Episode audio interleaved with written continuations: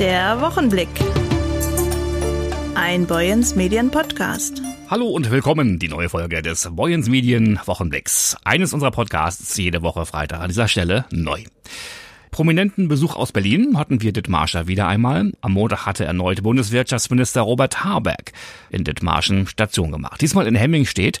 Dort hat sich der Bundesminister über den Fortschritt des Wasserstoffspeicherprojektes Highstore von Beda Energie, GP Joule und Salt Power informiert. Boyens Medienredakteur Hans-Georg Gottfried Dittemann war vor Ort. Vor den Toren der Kreisstadt werden künstlich geschaffene unterirdische Hohlräume in Salzstücken, sogenannte Kavernen, entstehen, die in Zukunft als Wasserstoffspeicher dienen. Solche Speicher existieren bereits in Dithmarschen, allerdings lagerten sie aktuell Öl und müssten für Wasserstoff umgewidmet werden, sagt Owe Petersen, Geschäftsführer des Energieversorgers GP Joule. Wir haben uns hier heute getroffen in der Form, dass wir eben nicht allein als GP Joule, sondern eben mit Weber Energie, aber auch mit Soul Power einer Danfoss-Tochter hier ein Projekt vorgestellt haben, welches sich nicht nur um die reine Erzeugung von erneuerbaren Energien kümmert, sondern eben auch um die Speicherung. Wie schaffen wir das? Eben, dass wir mehr Energie nutzen können, dass wir eben weniger abschalten müssen in der Zukunft und dass wir eben auch mehr aus dieser Energie hier vor Ort gewinnen können. Dazu muss man wissen, hier in dieser Region sind wir damit gesegnet, dass wir hier Salzstöcke unter uns haben, wo wir gerade stehen und äh, diese Salzstücke heute genutzt werden, um dort Kavernen einzubauen. Oder es sind auch schon einige Kavernen hier im Betrieb, wo heute noch Erdöl lagert oder Gas lagert. Und diese Kavernen, die können umgenutzt werden, um Wasserstoff zu lagern, aber sie können, wir brauchen auch neue Kavernen, um eben mehr Energie zwischenzuspeichern, nämlich aus Wasserstoff oder mit, mit diesem Wasserstoff den, die Kavernen voll zu füllen. Und das haben wir hier einmal dem Minister heute vorgestellt und haben uns dort eben auch über die Technik unterhalten, weil dort bringt Salt Power gerade eine interessante Technologie mit, dass dieses Spülen zum Beispiel wenig Energie verbraucht, bis gar keine, sondern dass man beim Spülen auch noch Energie gewinnen kann, um die Pumpen zu betreiben, die dann diesen Salzstock ausspülen, um dann diese Kaverne zu bauen. Und wir kümmern uns dann darum, dass dann auch diese Kavernen mit Wasserstoff wieder befüllt werden, dass wir hier aus der Region hier vor Ort Wasserstoff erzeugen, aber natürlich auch überall an der Westküste Wasserstoff erzeugen können und diesen Wasserstoff dann hier einspeichern können, der dann auf der einen Seite als strategische Reserve für Deutschland dienen kann, aber auf der anderen Seite natürlich auch dem dienen kann, dass man hier aus diesem Wasserstoff mehr macht als nur Wasserstoff, sondern dass wir hier Ammoniak herstellen können oder dass wir den Wasserstoff für die Notstrom äh, oder für die Dunkelflauten bereitstellen können so dass wir hier versuchen wollen, mehr aus diesem, aus dem Strom zu machen als nur Strom und dass wir auch eine Antwort darauf haben wollen, wie wir dann die Industrie bei Dunkelflaute und bei Nacht eben dann auch versorgen können. Und das Projekt, was hier startet, heißt High Store und wir wollen hier mit im Endeffekt einen Startpunkt setzen, um jetzt tatsächlich auch in die Umsetzung zu gehen. Aber das ist nicht ohne weiteres möglich. Da sind auch noch rechtliche Regulatoriken, die wir dort anpassen müssen. Und deswegen haben wir uns gefreut, dass heute der Minister hier ist und uns zugehört hat und die Themen mitgenommen hat, die wir brauchen. Und da werden wir auch noch weiter im Austausch bleiben und hoffen darauf, dass wir zügig auch mit unserem Projekt starten können und hier die erste Spülung auch in Zukunft vornehmen können, aber natürlich als erstes auch die Umwidmung der heutigen Ölkavernen in Wasserstoffkavernen möglich machen können. Diese Technologie mache deutlich, so Minister Habeck, wo Deutschland im großen Transformationsprojekt der Energiewende stehe. In diesem Übergang werden wir in Deutschland molekülgebundene Energieträger brauchen, betonte Habeck. Ich freue mich sehr über diesen Termin. Aus Sicht der Bundesregierung oder aus meiner persönlichen kann ich sagen, wir haben in den ersten anderthalb, zwei Jahren neben der Sicherung der Energieversorgung viel Kraft da investiert, den Ausbau der erneuerbaren Energien, also der Stromproduktion und der Stromverteilung wieder flott zu machen. Das passiert, Solaranlagen, auch Onshore-Wind und Offshore-Wind, alles ist in Planung, im Bauen und ähm, zieht jetzt wieder richtig an. Das gleiche gilt für den Stromnetzausbau, sodass also viele erneuerbare Energien in das Stromsystem reingehen, sich dann verteilen und genutzt werden und zunehmend auch genutzt werden in Bereichen, die bisher immer fossil betankt wurden, also Mobilität oder auch Heizung, Stichwort Wärmepumpen. Gleichzeitig, und das markiert genau diesen Termin, diesen Übergang, werden wir in Deutschland immer auch molekülgebundene Energieträger brauchen. Die Industrie ist darauf angewiesen, dass sie gasförmige Moleküle hat und zunehmend geht sie in diese Richtung. Sie wissen, dass die Stahlproduktion im Kern durch Kohle äh, betrieben wird und in Zukunft soll sie durch Wasserstoff betrieben werden. Und auch für die Phasen, wo es in Deutschland nicht genug erneuerbaren Strom in dem Moment gibt, also die Sonne nicht scheint oder der Wind nicht ausreichend weht, brauchen wir Speicher, elektrische, aber natürlich auch Wasserstoff als Speicher. Dieser Wasserstoff durch Elektrolyse erzeugt, muss wiederum gespeichert werden. Der muss ja vorrätig sein, dann, wenn wir ihn brauchen, also wenn die Sonne nicht scheint oder der Wind nicht weht.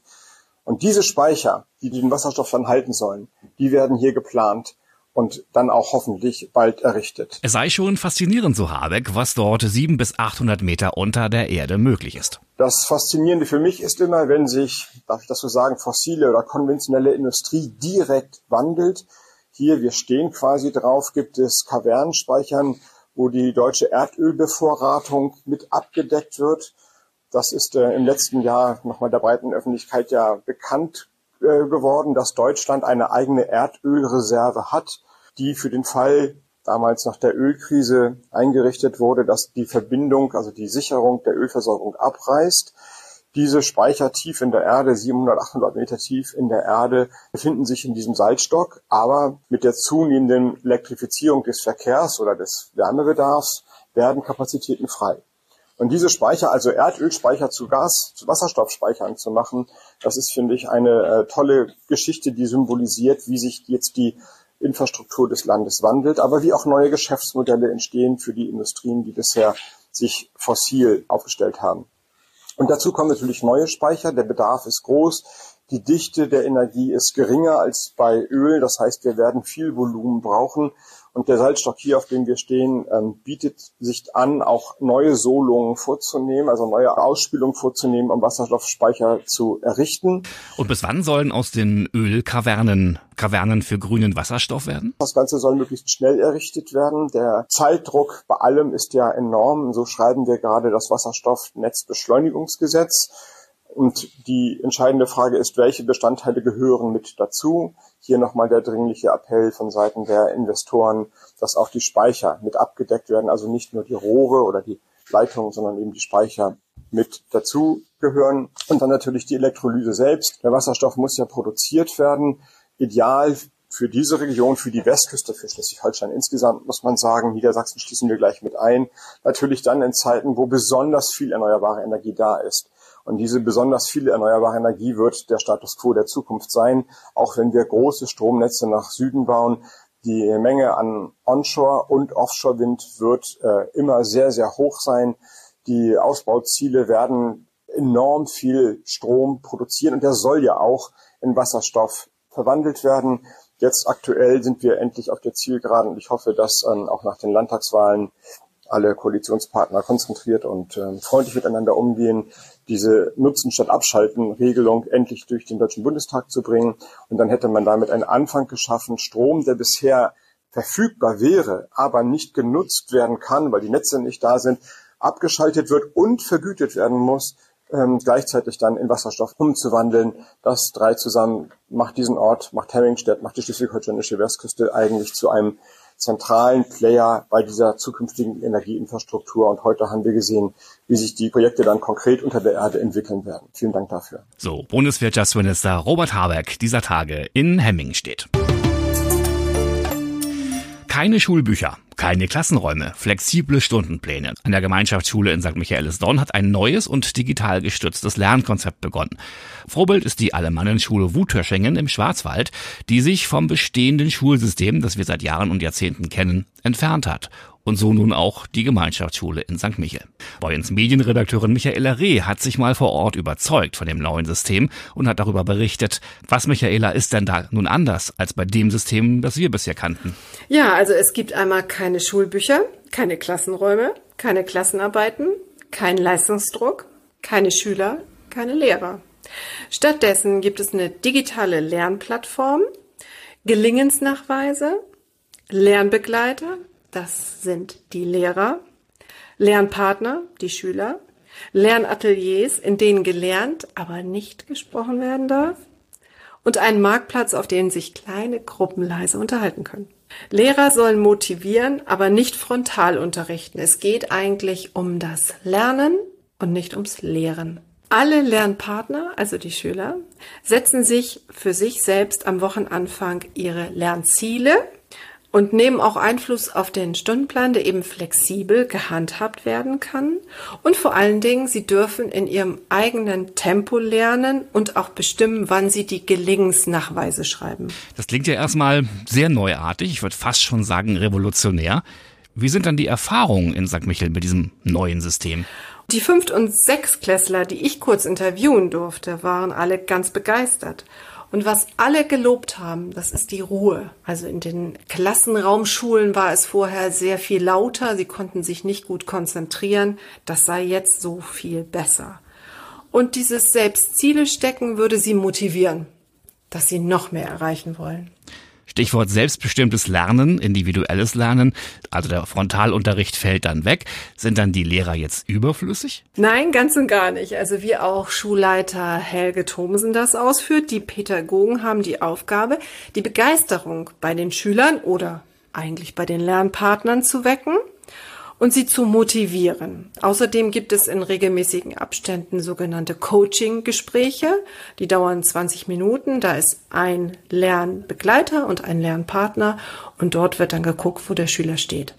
Wie ist denn dein Eindruck, Michaela? Wäre das auch ein Schulsystem, das du gerne früher gehabt hättest? Ich weiß es nicht. Also ich könnte es mir schon vorstellen, aber es ist schon komplett anders als das Schulsystem, was wir so kennen. Vor allen Dingen den Frontalunterricht gibt es da, glaube ich, so gut wie gar nicht.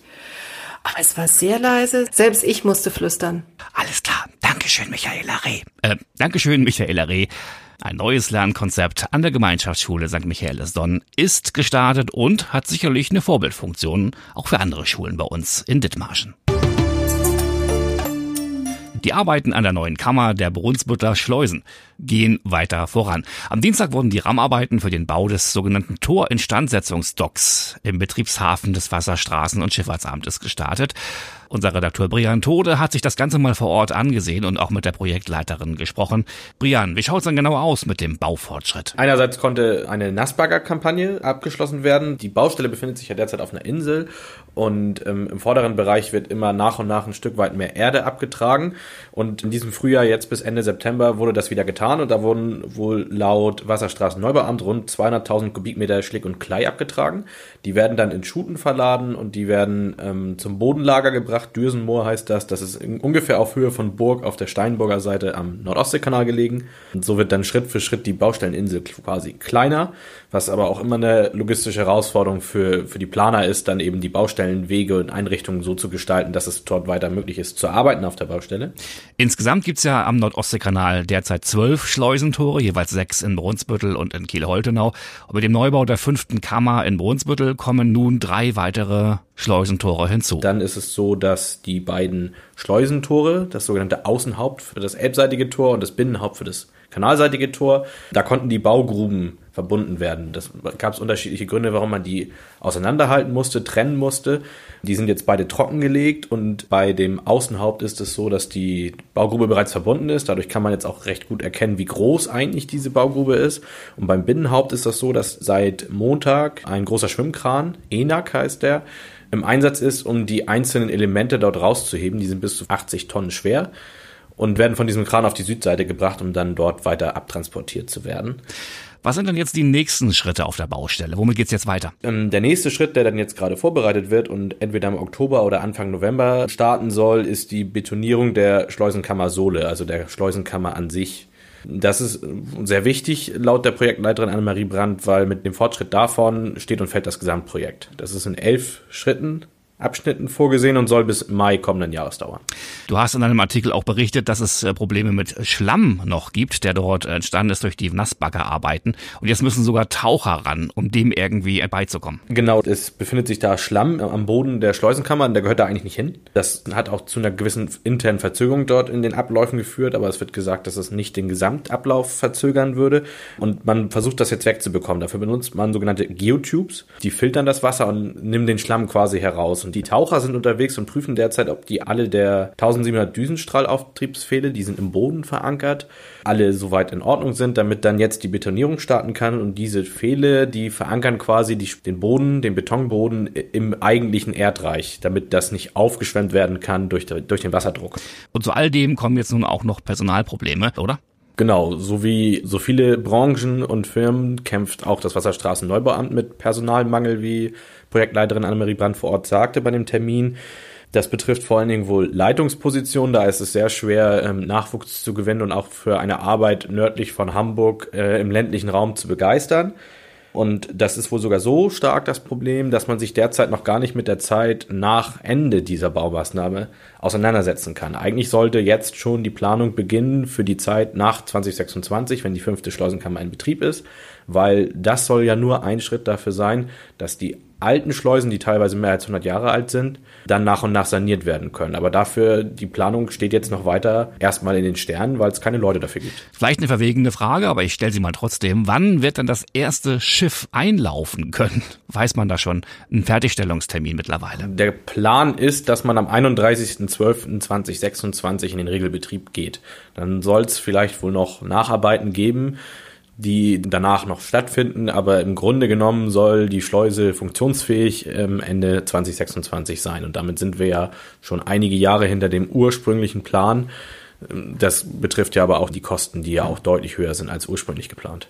Die Arbeiten an der neuen Brunsbüttler Schleusenkammer gehen weiter voran. Vielen Dank, Boyens Medienredakteur Brian Tode. Geburtstag gefeiert haben die sogenannten Senior-Trainer in Dithmarschen. Das Projekt wurde vor zwei Jahrzehnten etabliert und nun hat das örtliche Kompetenzteam dieses Bestehen über zwei Jahrzehnte gefeiert. Bei der Feierstunde wurden neben der geschichtlichen Entwicklung des Ehrenamtes auch die laufenden Projekte aktuell vorgestellt. Andreas Goballa war für uns dabei und sprach unter anderem mit Seniortrainer-Sprecher Heinz-Jürgen Templin und Bettina Süfke vom Sozialministerium aus Kiel. Mein Name ist Heinz-Jürgen Templin und ich bin Sprecher des Kompetenzteams Dithmarschen. 20 Jahre Seniortrainer Dithmarschen. Die Seniortrainer, was ist das überhaupt? Seniortrainer sind Menschen, die sich nach ihrer aktiven Phase im Beruf freiwillig engagieren, um im Ehrenamt der Gesellschaft etwas zurückzugeben, vielleicht ihre Erfahrungen weiterzubringen, die sie im Laufe ihres Berufslebens erworben haben. 20 Jahre feiert ihr jetzt. Wie ist das Ganze entstanden? 2002, 2006 hat, das, hat die damalige Bundesregierung ein Programm aufgelegt, Erfahrungswissen für Initiativen. Die Regierung hat wohl festgestellt, dass die Menschen, wenn sie aus ihrem Berufsleben ausscheiden, ihre Erfahrungen mitnehmen. Und diese Erfahrung könnte ja für die nachfolgenden Menschen wertvoll sein. Also haben sie gesagt, wir suchen Leute, die bereit sind, ihre Erfahrung im weiteren Lebensabschnitt, im Rentnerabschnitt weiterzugeben. Daraufhin haben sich äh, über 900 Menschen bereit erklärt in zehn Bundesländern eine sogenannte Ausbildung zum Senior Trainer zu machen. Nachdem diese Ausbildung entstanden, äh, fertig geworden ist, haben sich 80 Prozent der Menschen für ein ehrenamtliches Engagement entschieden, haben Projekte entwickelt und sind somit in die Gesellschaft eingedrungen. Sie brauchten natürlich Unterstützung und diese Unterstützung wurde durch schon vorhandene Ehrenamtsbüros, bürgerschaftliche Engagements ähm, weitergeführt, unterstützt. Und Schleswig-Holstein hat gesagt, wir machen mit, hat die Kommunen angeschrieben, wer will mitmachen. Und dann haben sich Meldorf, Neumünster und Lübeck entschieden, okay, wir machen auch mit. Und die Meldorfer haben dann 2003 über die Presse nach sogenannten Senior-Trainern gesucht. Und es haben sich sechs Leute gemeldet, die bereit waren, eine Ausbildung zum Senior-Trainer mitzumachen. Und aus diesen sechs Leuten 2003 sind mittlerweile 33 aktive Senior-Trainer geworden. Was ist das Erfolgsrezept, dass ihr das seit zwei Jahrzehnten hier so durchzieht? Das Erfolgsrezept ist darin, dass die Senior-Trainer selbst eine Erfüllung im Ruhestand oder besser gesagt im Unruhestand erfahren und dass sie gesehen haben, es sind Lücken vorhanden, die sich in der Gesellschaft auftun und die der Staat nicht füllen kann. Und so sind Projekte entstanden, die eben in der Schule Unterstützung bekommen, im Kindergarten wird unterstützt, es werden äh, für Berufsanfänger oder Jugendliche, die kurz vor der Berufswahl stehen, Informationen abgehalten, das sogenannte Jugendmentoring. Und so ist der Spannungsbogen ganz weit und auch für den Seniorenbereich als solches. Nicht jede Gemeinde hat eine Kirchengemeinde oder eine Kirche, wo zum Beispiel ein Spielenachmittag stattfinden kann, wo Gesprächskreise stattfinden können. Und in diese Lücken springen die Senior-Trainer rein, entwickeln Projekte und arbeiten so ehrenamtlich für ihre Mitmenschen. Und da werden sie nicht ins kalte Wasser gestoßen, sondern sie werden auch geschult. Ähm, wie sieht so eine Schulung aus und wo und wann werden die geschult, wenn es jetzt Leute gibt, die sich noch weiter bei euch engagieren wollen? Die Bereitschaft, als Senior Trainer zu arbeiten, sieht folgendermaßen aus. Ich signalisiere Interesse. Ich gehe zur Anlaufstelle und sage, hallo, hier bin ich, ich möchte mitarbeiten. Und dann wird so ein sogenannter Pate abgestellt, der sich um diesen interessenten Menschen, interessierten Menschen kümmert. Wenn er sagt, jo, das ist was für mich, dann gibt es eine zweitägige Ausbildung auf dem Koppelsberg in der Akademie am See im Kreis Plön. Und dort erfahren die Senior-Trainer alles über Gruppendynamik, über Geld, über Finanzierung, wie bekomme ich, wie komme ich zu Geld in meinen Projekten, ne? wie leite ich ein Projekt, wie komme ich auf Ideen zu einem Projekt. Und nach den zwei Tagen die natürlich im Abstand von drei Monaten oder vier Monaten stattfinden, bekommen sie eine Anerkennungsurkunde, dass sie dann Senior Trainer sind und arbeiten dann in dem von Ihnen gewählten Kompetenzteam weiter. Wo kann man sich informieren, wann die nächsten Kurse stattfinden, was für Angebote es schon gibt und wie man überhaupt den Kontakt zu euch bekommt? Informieren kann man sich auf der Homepage seniortrainer-dittmarschen.de oder auf der Landesnetzwerkseite seniortrainer-sh.de. Dort sind die Projekte aufgeführt, dort sind die Anlaufstellen, an die man sich wendet, aufgeführt und auch Ansprechpartner. Mein Name ist Bettina Süfke. Ich arbeite in Kiel im Sozialministerium und bin dort zuständig für den Bereich Seniorenpolitik. 20 Jahre Senior-Trainer werden heute hier gefeiert. Das Ehrenamt ist ein großes Thema. Wie wichtig ist das Ehrenamt für die Landesregierung? Das Thema Ehrenamt ist ein sehr wichtiges Thema für die Landesregierung, weil wir der Meinung sind, dass der gesellschaftliche Zusammenhalt in Schleswig-Holstein nur durch ehrenamtliches und freiwilliges Engagement und durch den Zusammenhalt der Gesellschaft funktionieren können. Ähm, Im Rahmen der Initiative Bürgergesellschaft fördern wir aus diesem Grund eben auch unterschiedliche Initiativen, ähm, die sich im ehrenamtlichen Bereich befassen, wie eben auch das Landesnetzwerk Senior Trainer seit Anbeginn. Vorhin wurde gesagt, das Ehrenamt füllt die Lücken der Gesellschaft. Das klingt so ein bisschen wie Lückenbüßer. Ähm, das können Sie sicherlich besser einordnen.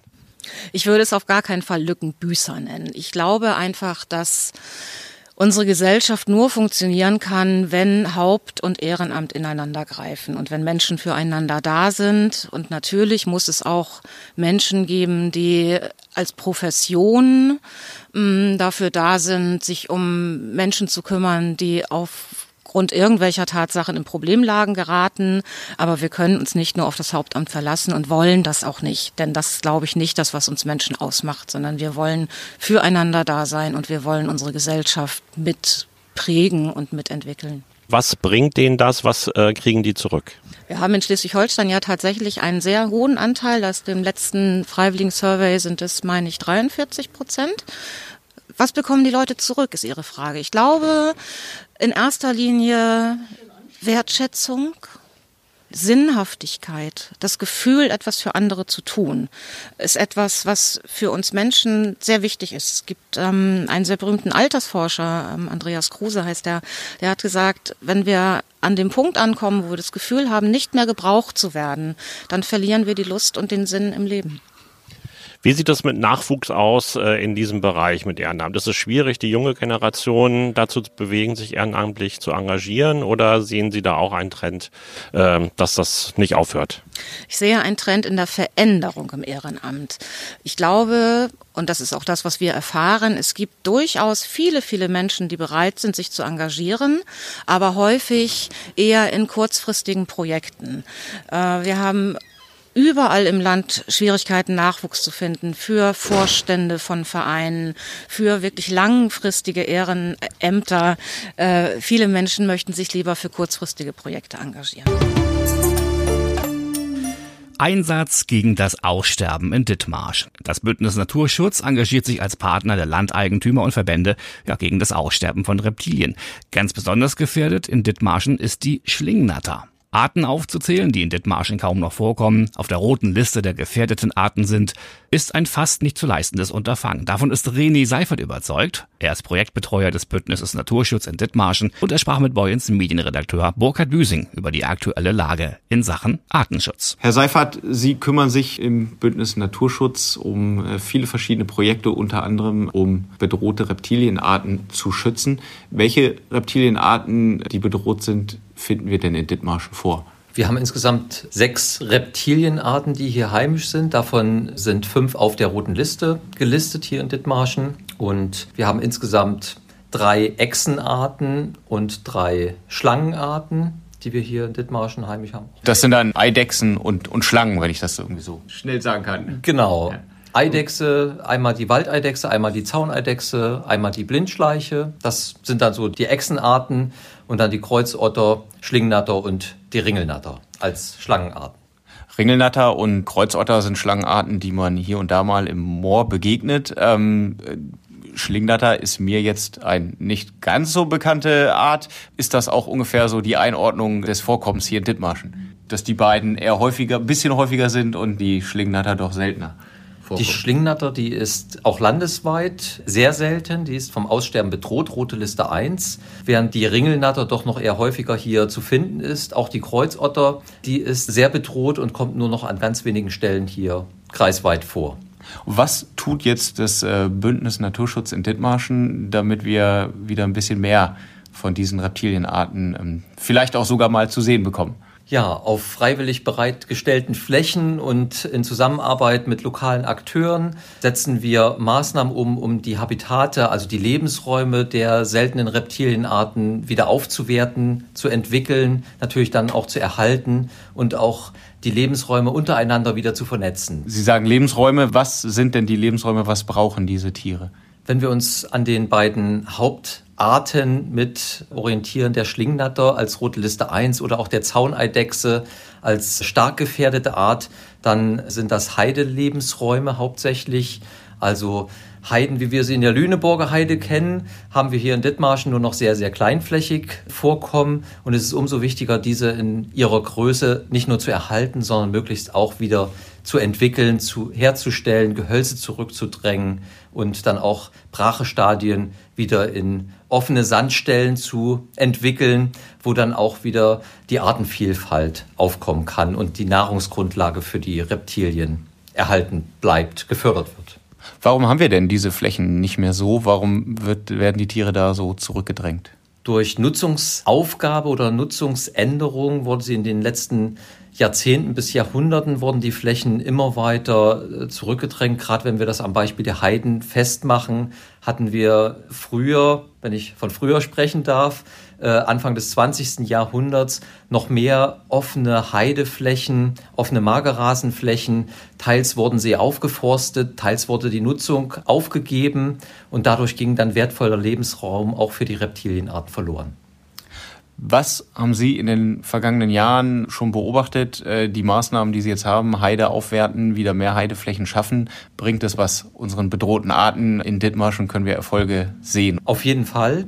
Wenn wir Gehölze wegnehmen, zurückdrängen, die Lebensräume quasi wieder erweitern in den Grenzen der Gebiete, in denen äh, wir aktiv sein dürfen, dann sehen wir schon wieder eine Zunahme an auch erfolgreiche Reproduktionen von Schlingnatter, Zauneidechse, Kreuzotter, die noch in den Gebieten auch vorkommen. Und das ist ein tolles Zeichen, weil dadurch wissen wir, es ist der richtige Weg, es ist der Anfang.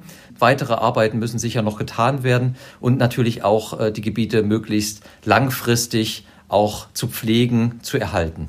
Das heißt, es besteht Hoffnung, wenngleich wir auch nicht nachlassen dürfen, so höre ich das raus. Genau. Vielen Dank. Und nun geht es abschließend noch einmal um das Ehrenamt, das ja an vielen Stellen sehr wichtig und essentiell ist. Zum Beispiel die Tätigkeit in einer Feuerwehr. Dazu jetzt rüber zu meinem Kollegen Maurice Dannenberg ins Studio 2. Ahoi Jörg, es geht um die Feuerwehr. André Eichhardt, Wehrführer der Gemeindewehr Heide Stadt. Herr Eichhardt, wie sieht aktuell die Lage aus für die Feuerwehr Heide? Ja, wenn man mal so in äh, den Mehrjahresvergleich guckt, da muss man ganz klar sagen, ja, wir haben hier keine Langeweile. Einsatzaufkommen ist wie auch in den vergangenen Jahren hoch. Im Rahmen der Mittelstädte liegen wir also da tatsächlich auch im Durchschnitt fahren ja jedes Jahr circa 250 Einsätze. Aber es ist halt so im, im Mehrjahresschnitt schon so, wie wir es auch kennen. Klassisches Einsatzgeschehen einer Mittelstadt. Also wirklich das, das volle Portfolio aller Hilfeleistungen, die man so leisten kann. Fängt an bei ja, kleinen technischen Hilfeleistungen, Wohnungsöffnung bei Notfällen bis hin natürlich auch zur Brandbekämpfung. Ja, Ehrenamt ist wichtig, Herr Eichhardt. Gerne mal ein bisschen Werbung machen. Der Werbeblock hier bei uns im Podcast für die Freiwillige Feuerwehr Heide. Was ist die Freiwillige Feuerwehr? Wer kann mitmachen? Und wie sieht so ein Alltag aus für einen Feuerwehrkameraden, der in der Freiwilligen Feuerwehr Heide ist? Ja, also grundsätzlich, was ist die Feuerwehr Heide? Die Feuerwehr Heide ist äh, eine freiwillige Feuerwehr. Jede Gemeinde in Schleswig-Holstein muss eine leistungsfähige äh, Feuerwehr aufstellen und auch unterhalten. Äh, so auch hier in Heide. Wir haben zwei Ortswehren, einmal an Heide Süderholm und dann eben auch die Ortswehr Heide Stadt. Wir haben insgesamt in beiden Ortswehren etwas über 140 Aktive. Hinzu kommen noch Mitglieder der, der Verwaltungsabteilung, der Ehrenabteilung und ganz besonders wertvoll auch für die Nachwuchsgewinnung unserer Jugendfeuerwehr. Und grundsätzlich kann bei der Jugendfeuerwehr angefangen äh, jeder Jugendliche ab zehn Jahren mitmachen. Es gibt auch Orte, die haben tatsächlich sogar Kinderfeuerwehren. Da geht's also noch deutlich früher. Das haben wir hier bei uns leider noch nicht. Wer dann schon etwas vorangeschritten ist und das Erwachsenenalter erreicht hat, der kann dann auch direkt in die aktive Wehr einsteigen, sofern gesundheitlich da keine Gründe dagegen sprechen und kann sich dann auch egal mit welcher Qualifikation er zu uns kommt, auch in die aktive ehrenamtliche Arbeit ähm, oder auch Dienst, weil letztendlich ist es ein Dienst, den wir verrichten, auch bei uns einbringen. Also wir haben einen äh, Dienstplan, der sich übers Jahr verteilt. Man kann im Grunde genommen sagen, Regeldienst alle 14 Tage montags. Ähm, dann gibt's noch besondere äh, Dienste für zum Beispiel Atemschutzgeräteträger oder aber auch ähm, so eine Hydrantendienste. Wir haben Spezialdienste für, für Höhensicherung oder aber auch die Drehleiterausbildung Information, Kommunikation immer größer werdendes Thema im Zeitalter der Digitalisierung. Also wenn man richtig Bock hat, dann kann man tatsächlich auch zwei, dreimal die Woche Feuerwehr machen. Aber ich sag mal so, der, der klassische Feuerwehrmann, der sagt, ich möchte was tun, klar muss der auch seine Lehrgänge besuchen. Das ist sicherlich auch gerade in der Anfangszeit öfter mal der Fall, dass man dann nochmal den einen oder anderen Abend oder Samstag auch äh, nochmal etwas lernen muss.